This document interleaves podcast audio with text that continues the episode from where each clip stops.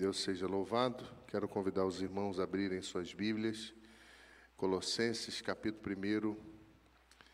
Nós vamos ler até o verso de número 8. Colossenses, capítulo 1, até o verso de número 8.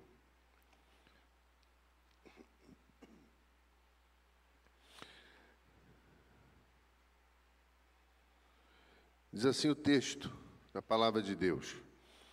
Paulo, apóstolo de Jesus Cristo, pela vontade de Deus, e o irmão Timóteo, aos santos e fiéis irmãos em Cristo que estão em Colossos, que a graça e a paz de Deus, nosso Pai, estejam com vocês. Damos sempre graças a Deus Pai de nosso Senhor Jesus Cristo, quando oramos por vocês desde que ouvimos da fé que vocês têm em Cristo Jesus e do amor que vocês têm por todos os santos, por causa da esperança que está guardada para vocês nos céus. Desta esperança vocês ouviram falar anteriormente por meio da palavra da verdade do Evangelho. Chegou até vocês. Esse Evangelho está produzindo fruto e crescendo em todo o mundo, assim como acontece entre vocês, desde o dia em que ouviram e entenderam a graça de Deus na verdade. E isso vocês aprenderam de Epáfras, nosso amado conservo, e em relação a vocês, fiel ministro de Cristo, o qual também nos contou do amor que vocês têm no Espírito. Vamos orar? Deus, nós estamos diante da tua palavra poderosa e temos o privilégio de cultuá-lo e de podermos abrir a Bíblia e aprender mais do Senhor. Fala-nos ao coração por misericórdia, Senhor. É a nossa oração. Em nome de Jesus. Amém.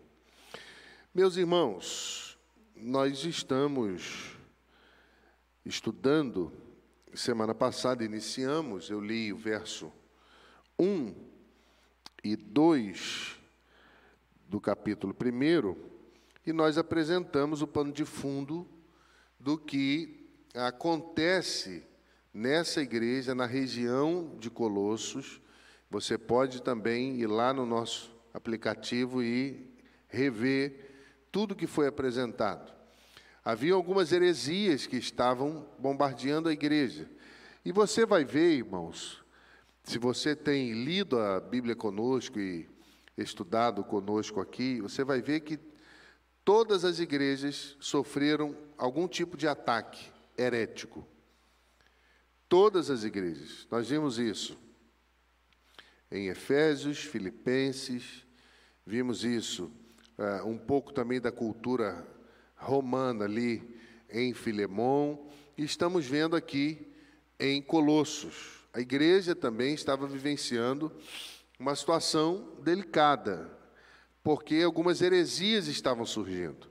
Alguns falsos líderes, falsos apóstolos, estavam no meio da igreja tentando usurpar aquilo que a igreja tinha como verdade e estavam se dizendo detentores dessa graça poderosa que diferenciava-os da, da, da outra raça cristã. Eles se achavam melhores. E isso veio trazendo uma confusão e Epáfras, pastor dessa igreja, formado no seminário que Paulo ministrou, ah, ele vai procurar ajuda. Ele se mantém fiel, a igreja se mantém fiel, mas alguns começaram a ser seduzidos. E nessa sedução, ele vai até o apóstolo Paulo pedir a ele algumas orientações, falando da fé da igreja, da firmeza de fé, mas da necessidade que a igreja tinha de defender, de se posicionar ah, diante da fé do Senhor. E é nesse contexto que Paulo escreve a carta que é levada até esta igreja. Então essa carta ela é recheada de valores necessários para hoje. Você vai ver que não são diferentes de hoje, do ataque que a igreja também é, enfrenta. Estamos iniciando ação de graças que o apóstolo Paulo dá, dá ah, pela igreja, mesmo diante dessa batalha, ah, diante das batalhas da sua vida, você tem costume de dar graças a Deus? Ou a murmuração tem lugar de destaque no seu coração? Esse texto nos mostra que o apóstolo Paulo está vendo coisa boa na vida da igreja. Ele não escreve para brigar com a igreja. Ele não escreve para exortar ah, negativamente a igreja. Ele escreve para dar graças a Deus pela firmeza dessa igreja. E, meus irmãos, a carta de Paulo aos Colossenses é o maior tratado cristológico uh, do Novo Testamento. Ninguém falou mais de Jesus do que Paulo a esta igreja. Por quê? Porque os heréticos, os falsos apóstolos, estavam usurpando o poder de Cristo. E ele vai defender a Cristo, dizer que Cristo é suficiente para nós, nós não precisamos de mais nada. Então há um tratado cristológico na carta para esta igreja. O Eren Weibser, um grande pensador, em seu comentário, ele vai chegar a dizer que alguns estudiosos da Bíblia, eles acreditavam que Colossenses é, fosse a epístola mais profunda que Paulo escreveu. Só que outros acreditam que foi Romanos, outros acreditam que foi Filipenses. Então depende da sua interação. Toda a carta é profunda, toda a Bíblia é profunda, porque tem uma história que Deus está tratando naquele tempo e está tratando nesse tempo com seus princípios na nossa vida. E nós vivemos um tempo, irmãos, de tolerância uh, com o erro e intolerância com a verdade. Não é verdade? Um tempo de tolerância com o erro e intolerância com a verdade. E isso, meu irmão, estava acontecendo aqui. Uh, a igreja precisava se posicionar também. Ao mesmo tempo que as heresias se aninham confortavelmente na igreja, embaladas pelo braço da tolerância e do sincretismo religioso, a verdade ela é atacada com rigor excessivo. E nós temos visto isso no Brasil, irmãos, no mundo. Uma tolerância para muitas coisas e um ataque excessivo à verdade. E Paulo, ele começa, se você leu comigo o capítulo 1, e não é à toa que ele começa dizendo que era apóstolo, no sentido uh, técnico da palavra, um mensageiro, um agente autorizado com direitos de um procurador, o mensageiro de Jesus Cristo, e ele diz, pela vontade de Deus. Então, ele está dizendo que ele não agia por conta própria, Lembra que eu disse que existiam falsos apóstolos rodeando a igreja, causando confusão na igreja, seduzindo algumas pessoas, por, ah, por acharem ter o direito, por se acharem detentores da verdade, do conhecimento. Paulo já começa dizendo: Eu sou apóstolo pela vontade de Deus, eu não faço nada por mim mesmo. E ele vai condenar os falsos apóstolos quando ele escreve à igreja em Corinto capítulo 2 de Coríntios, perdão, 2 Coríntios, capítulo 11, verso 3 a 5. Ele diz assim: Mas receio que, assim como a serpente enganou Eva com a sua astúcia, assim também seja corrompida a vossa mente e se aparte da simplicidade da pureza devida a Cristo. Se, na verdade, vindo alguém pregar outro Jesus que não tenha pregado, ou se aceitais espíritos diferentes que não têm recebido, ou evangelho diferente que não tem desabraçado, a esse de boa mente tolerais. Porque suponho que nada ter sido inferior a esses tais apóstolos. Paulo está confrontando aqueles que se diziam apóstolos, mas não faziam parte do plano de Deus, não tinham autorização de Deus para tratar as coisas de Deus. Cristo também exortou e condenou ah, tais apóstolos na igreja em Éfeso. Nós vimos isso aqui. É, Apocalipse capítulo 2, verso 2 a 4. Conheço as tuas obras, tanto o teu labor com a tua, como a tua perseverança, e que nada pôde suportar homens maus, e que puseste à prova os que a si mesmos se declaram apóstolos e não são, e os achaste mentirosos, e tem perseverança, e suportastes provas por causa do meu nome, e não te deixastes esmurecer. Tenho, porém, contra ti que abandonaste o seu primeiro amor. Uh, Cristo está elogiando a igreja pela firmeza e está colocando a dificuldade que ela tinha. Tinha perdido o primeiro amor, mas tinham colocado à prova aqueles que se diziam apóstolos e não eram. E, biblicamente, é porque eu não vou entrar nessa questão, uma das questões para a pessoa ser é, vista como apóstolo é ter visto Jesus. Então, hoje não existem apóstolos. Paulo disse que foi apóstolos porque teve um encontro com Jesus e viu a Jesus. Mas dentre as regras bíblicas, hoje nós temos os missionários. Hoje, ah, escrituralmente, biblicamente, com as orientações que temos, nós não temos apóstolos. Hoje nós temos pastores, servos e temos aqueles que são enviados. Hoje não são mais os apóstolos no tempo de formação da igreja. Hoje são os missionários que são enviados pelo mundo todo. E quem são? Homens que agem por conta própria e que agem sem a autorização de Cristo. 1 Coríntios 9:1 Não sou eu porventura livre, não sou apóstolo?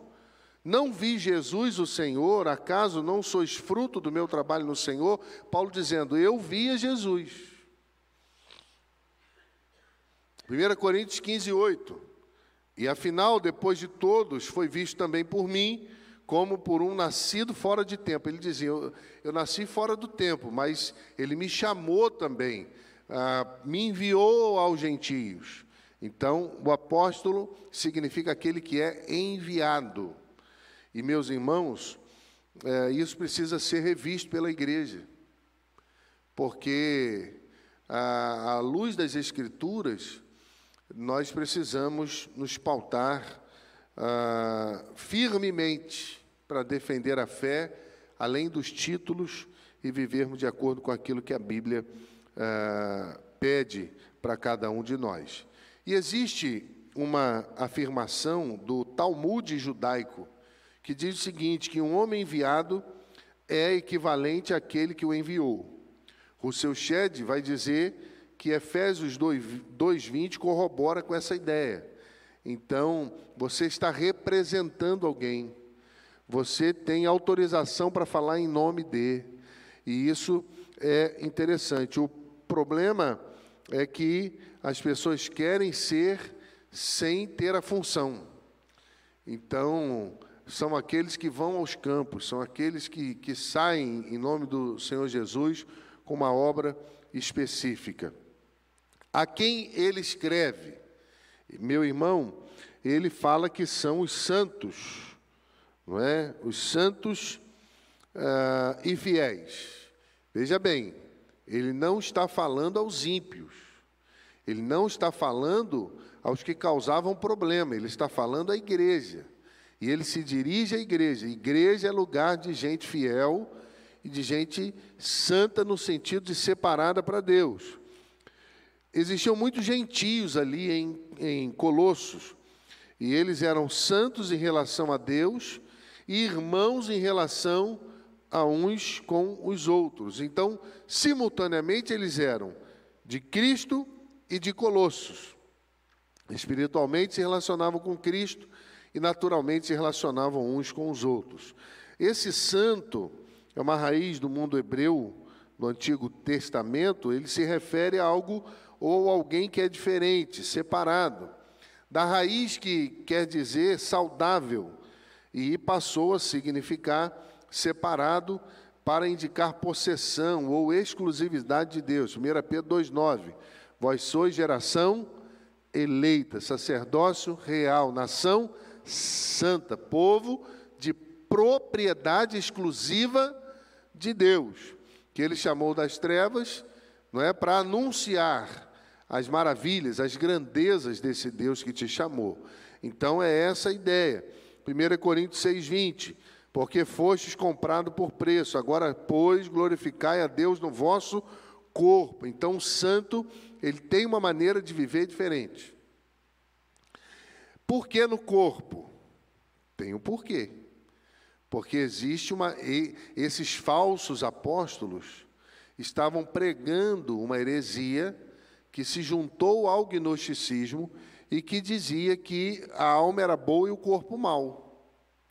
Paulo ensinando a igreja, falando: não, vocês são fiéis, vocês têm comunhão com Deus, vocês têm comunhão uns com os outros, mas vocês também são separados. E vocês precisam glorificar a Deus no vosso corpo. O nosso corpo é templo do Espírito Santo. Então ele está ensinando a igreja. Mas ele diz que esses santos, eles também eram fiéis. Quem eram os fiéis? Aqueles que criam. O grego, ele não separa quem crê e quem é fiel. Existe uma palavra grega, pistis, é, que em alguns lugares é aplicada é, como fidelidade, em outros lugares se aplica por fiel. Uma pessoa pistes é uma pessoa em que você pode fazer negócio de olho fechado. Uma pessoa confiável. Então, Paulo está dizendo que esses que criam eram aqueles que eram fiéis. Alguém que se entregou a Jesus e descansa nele.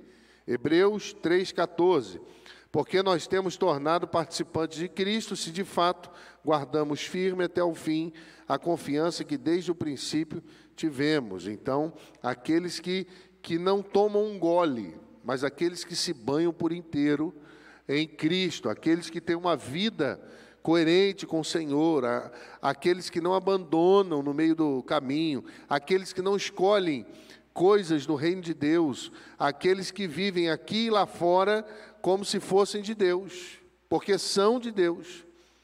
Então a nossa vida, e meus irmãos, isso é muito difícil. Não é fácil, porque você, nós vivemos num mundo que é que jaz no maligno, que descansa no maligno, se apoia no mal.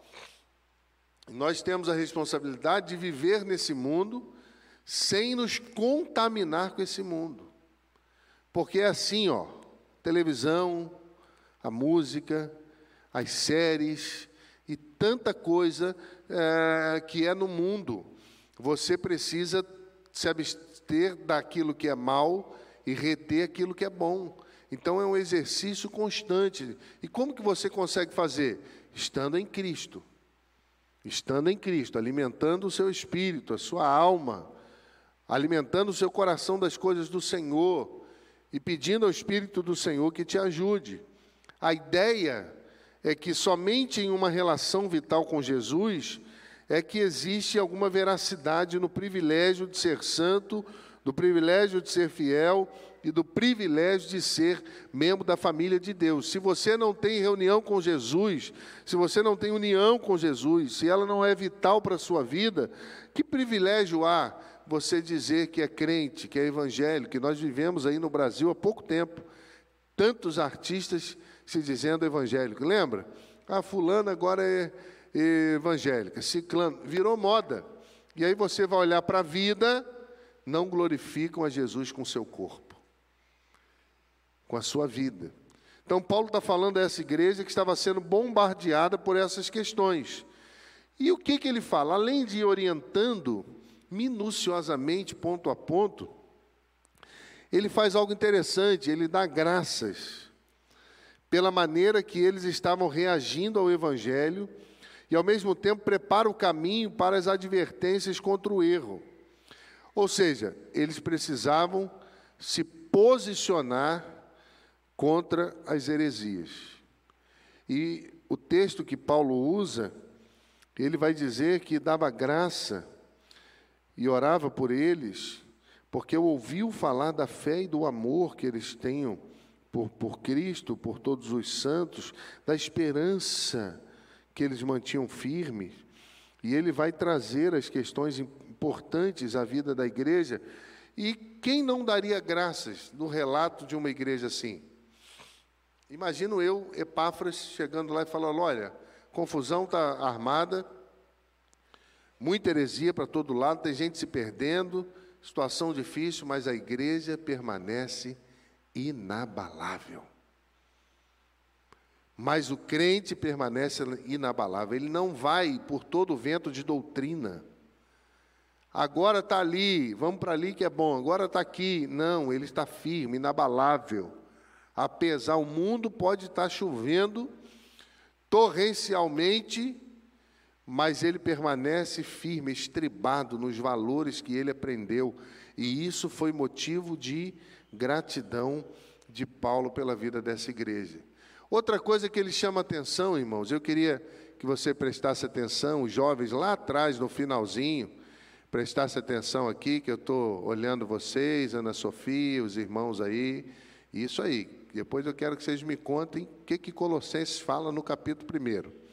Preste atenção aqui. E aí, é, Paulo está dando graças. Paulo está falando uma coisa interessante a, a essa igreja, mas ele fala algo que às vezes passa desapercebido. Ele fala da figura do pastor da igreja. Versos 7 e 8. Ele fala assim: Isso vocês aprenderam de Epáfras nosso amado conservo em relação a vocês, fiel ministro de Cristo, o qual também nos contou do amor que vocês têm no Espírito. Paulo está protegendo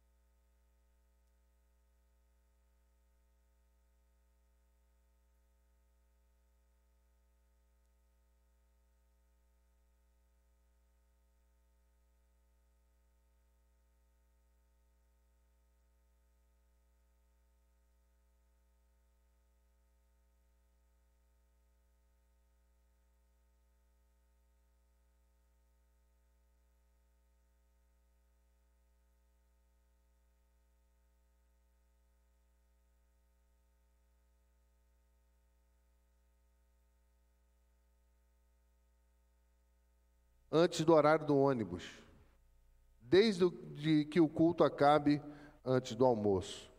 Paulo está dizendo a essa igreja que eles tinham uma relação com Deus, uma relação uns com os outros que era agradável.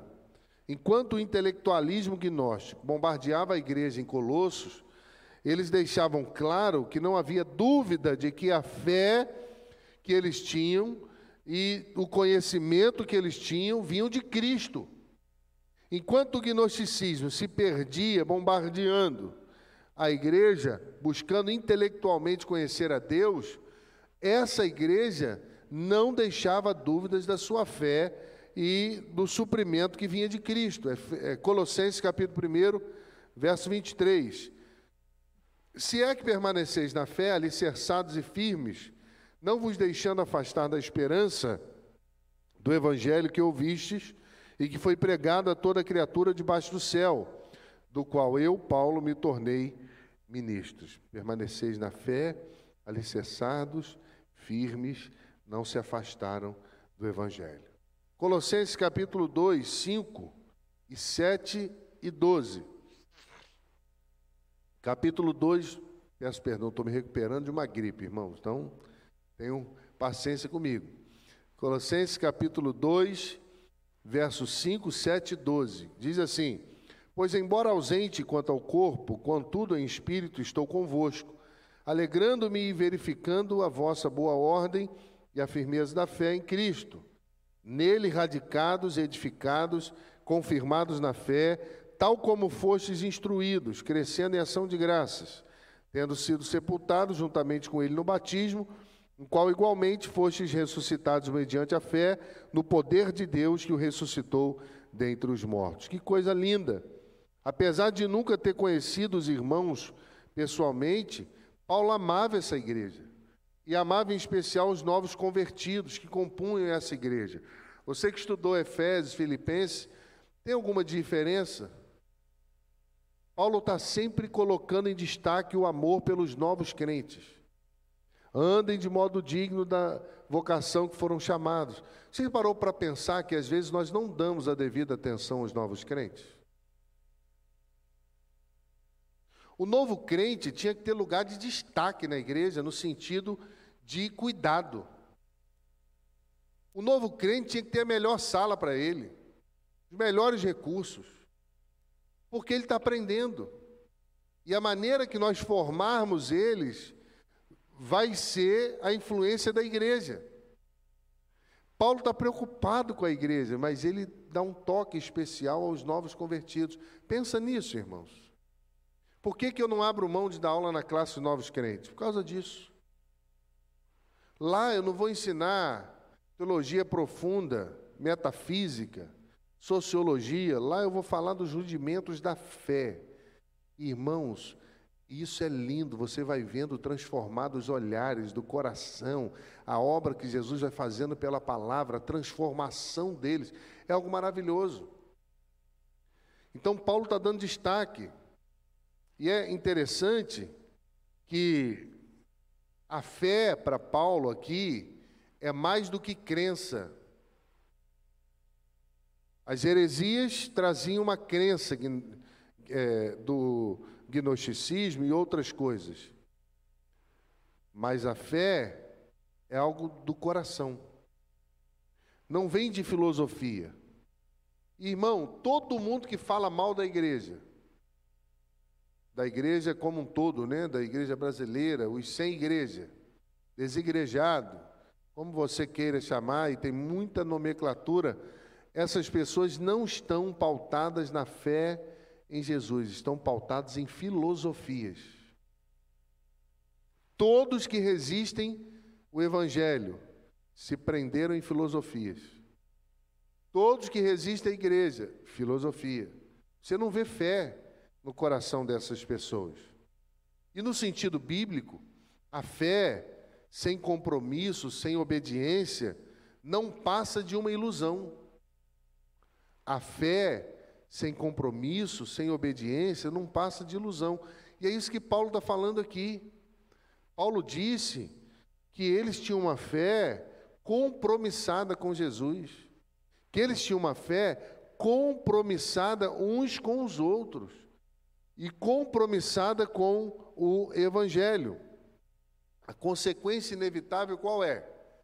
De uma igreja que se porta assim, que tem uma fé comprometida, é o florescimento do amor fraternal para com todos. Se você vê uma igreja com muita comunhão, pode ter certeza que é uma igreja de fé.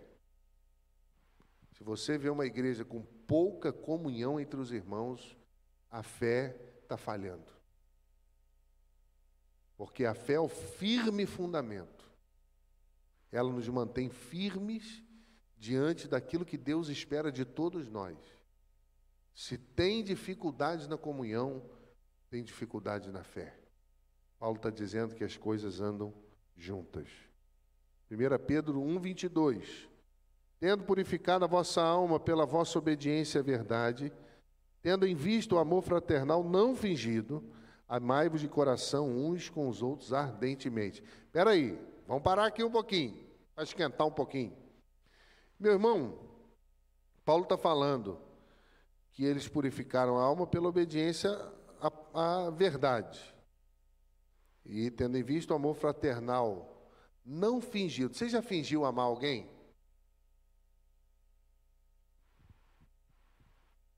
Não fingido. Ele está falando para a igreja. Você já se relacionou com alguém com duas caras? Na frente você dava um sorriso, quando a pessoa virava, você fazia. Já fez isso? Paulo está falando de alguma coisa estava acontecendo aqui.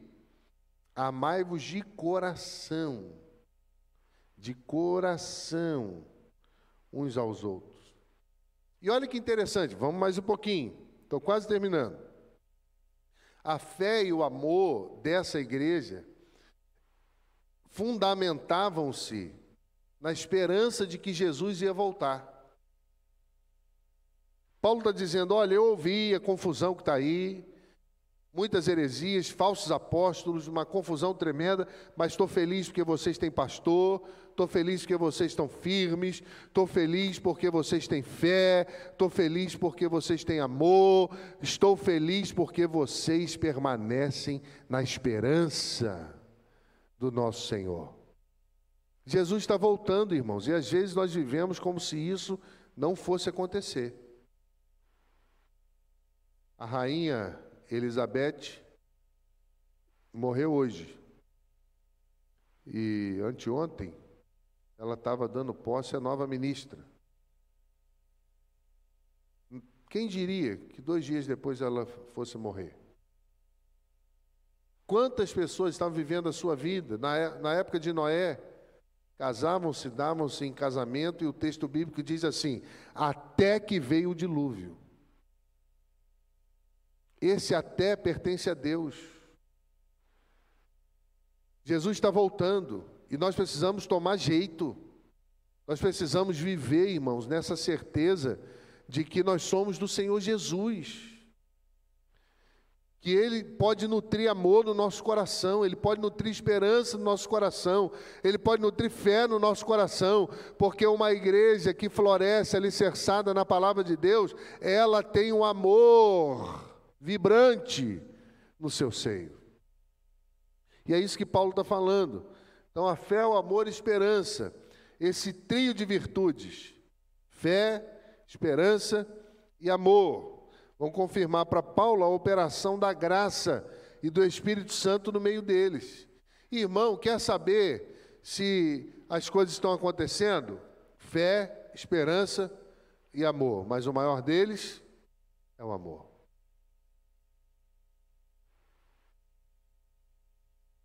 Quero te chamar a atenção, para caminhar para o final, para o verso 6, que diz que chegou,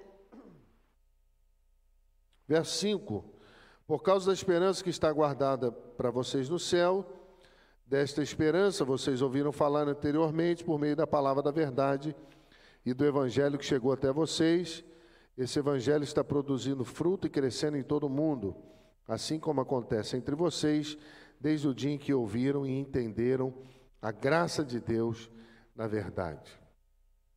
Palavra da verdade. Por que, que Paulo fala assim, a palavra da verdade? Porque ele está dizendo que o que eles aprenderam não foi filosofia, não foi especulação humana. O que eles aprenderam, ouviram, entenderam, produzia fruto. Então não adianta você e eu nos alegrarmos porque sabemos muita coisa, citamos muitos autores, lemos muitos livros, conhecemos toda a ciência desse tempo. Não adianta se o que está em nós não produzir fruto. É só filosofia. E uma coisa interessante da filosofia é que ela questiona tudo e ela não tem resposta para nada. E é interessante porque os pensadores falam: como é que esse cara pensou nisso? Como que essa pessoa indagou isso? Questiona tudo. E questionar é bom, porque o conhecimento vem do questionamento. Mas ela não responde nada. Ela só questiona. Enquanto a fé, baseada na palavra, se fundamenta no Evangelho, ela vai além do questionamento, ela dá vida, ela abençoa. E o segredo para o posicionamento dessa igreja, qual era? Vocês compreenderam o Evangelho genuíno. Irmão, tem gente que não sabe nem o que é evangelho hoje. Em pleno século 21, você fala de algumas coisas na Bíblia e tem gente que fala assim: nunca ouvi falar disso. Você ensina algumas coisas e fala: nossa, eu nem sabia que isso estava na Bíblia. Uma igreja que resiste às heresias. Uma igreja que existe os falsos líderes desse tempo. É uma igreja fundamentada no Evangelho, mas o Evangelho genuíno. E aí, Evangelho é diferente de evangelicalismo. Tem um texto do Dr. Carson ele afirma que Evangelho continua sendo boas novas de salvação. O que é Evangelho? Evangélio, no grego. Boas novas de salvação. Evangelicalismo é um fenômeno diversificado de muitas conclusões errôneas do que é o Evangelho. Igrejas que não têm o direito de se dizer evangélicas, pelo simples fato de terem abandonado o Evangelho. Meu Deus, que paulada! E está assim, ó. Você vê tudo menos o Evangelho. Por quê? O Evangelho é poder de Deus para todo aquele que nele crê. Amém, irmãos? E ele nos lava, porque ele nos mostra que a fé precisa ter comprometimento. Ele nos direciona as escolhas que nós temos que fazer na nossa vida. E nesse tempo, o que você tem visto por aí é evangelho?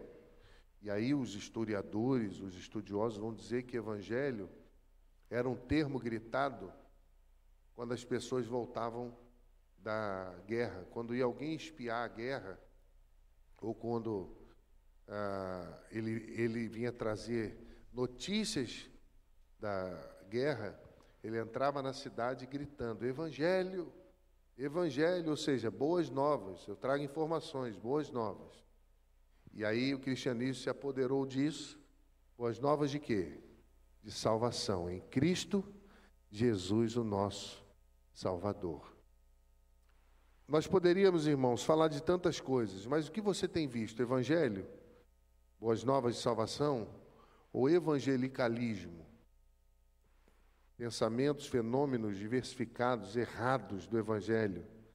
Igrejas que se dizem evangélicas, mas é, abandonar o Evangelho.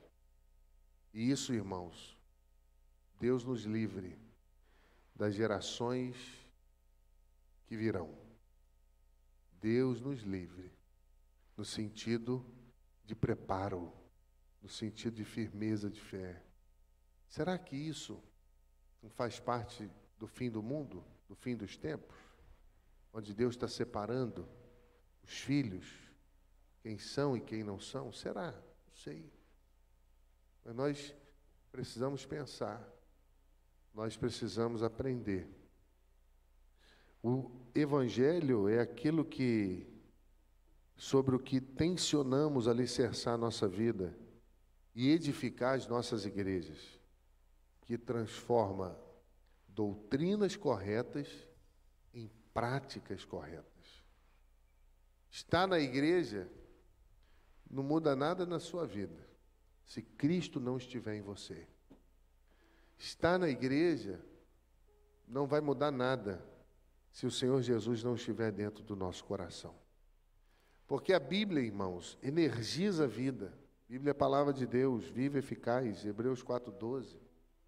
E ela, mais cortante do que espada de, de dois gumes, penetra ao ponto de dividir alma, espírito, junta, medula, é apta para discernir os pensamentos e propósitos do coração. É viva e eficaz. A palavra eficaz no grego é energis. Deu origem à palavra energia. Por isso que a Bíblia é comparada a uma poderosa espada de dois gumes, com poder para cortar, para penetrar, para discernir, para energizar a nossa fé, para impulsionar o nosso coração. E aí, Colossenses 2,8, Paulo vai dizer à igreja: cuidado, para que ninguém vos venha a enredar com sua filosofia, com vãs sutilezas, conforme a tradição dos homens, conforme os rudimentos do mundo e não conforme Cristo. Romanos 1,16: O Evangelho é poder de Deus para a salvação de todo aquele que nele crê. E o que me chamou a atenção nesse, nessa introdução, né? Nós estamos no segundo momento da carta aos Colossenses, é que, apesar dos ataques, a igreja de Colosso crescia, cria, entendia e se fortalecia. Volta para Atos. Perseguição em Jerusalém. Foi o período que a igreja mais cresceu, mais se fortaleceu, mais creu. Porque a igreja de Jesus não deixa de crer quando é, ela está pautada, quando ela entendeu o Evangelho de Jesus. Não há nada impossível para Deus. Não há nada impossível para Jesus. Não há nada impossível. Deus pode agir a qualquer hora, em qualquer momento, mas nós precisamos nos fortalecer. Concluo dizendo que os que recebem o Evangelho devem ser canais de bênção para levar o Evangelho a outros. Porque a mensagem do Evangelho precisa ser pregada, crida. E o método de Deus alcançar o mundo com o Evangelho é a igreja.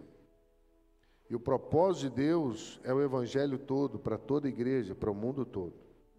Termino com William Buckley, que diz que nós que recebemos o privilégio do Evangelho, recebemos também a responsabilidade de transmiti-lo a outras pessoas. Paulo está agradecendo a Deus por essa igreja, que mesmo enfrentando de sabores, pregava, e a mensagem estava alcançando muitas pessoas. Que Deus abençoe a gente, Deus nos ajude a refletir na nossa vida. O que, que Paulo ensinou à igreja em Colosso que eu posso aplicar na minha vida hoje? O que, que a gente pode fazer? Leia a Bíblia. Deus vai descortinar o seu coração coisas extraordinárias.